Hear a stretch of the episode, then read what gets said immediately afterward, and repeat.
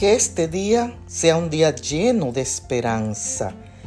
En la carta a los filipenses, el capítulo 3 y el verso 20, leemos, pero vuestra ciudadanía está en el cielo, de donde esperamos ansiosamente al Salvador, al Señor Jesucristo.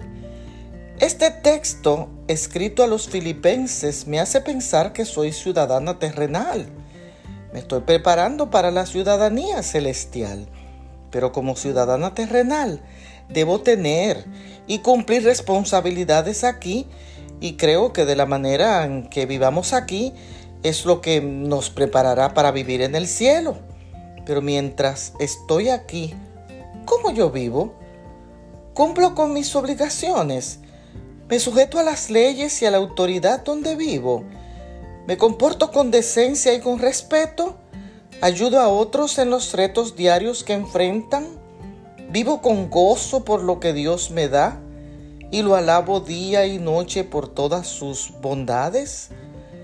Vivo de manera respetable que honre y represente a Cristo Jesús. Quiero invitarte hoy a que te prepares y a que llenes todos los requisitos de la ciudadanía del cielo. Bendiciones.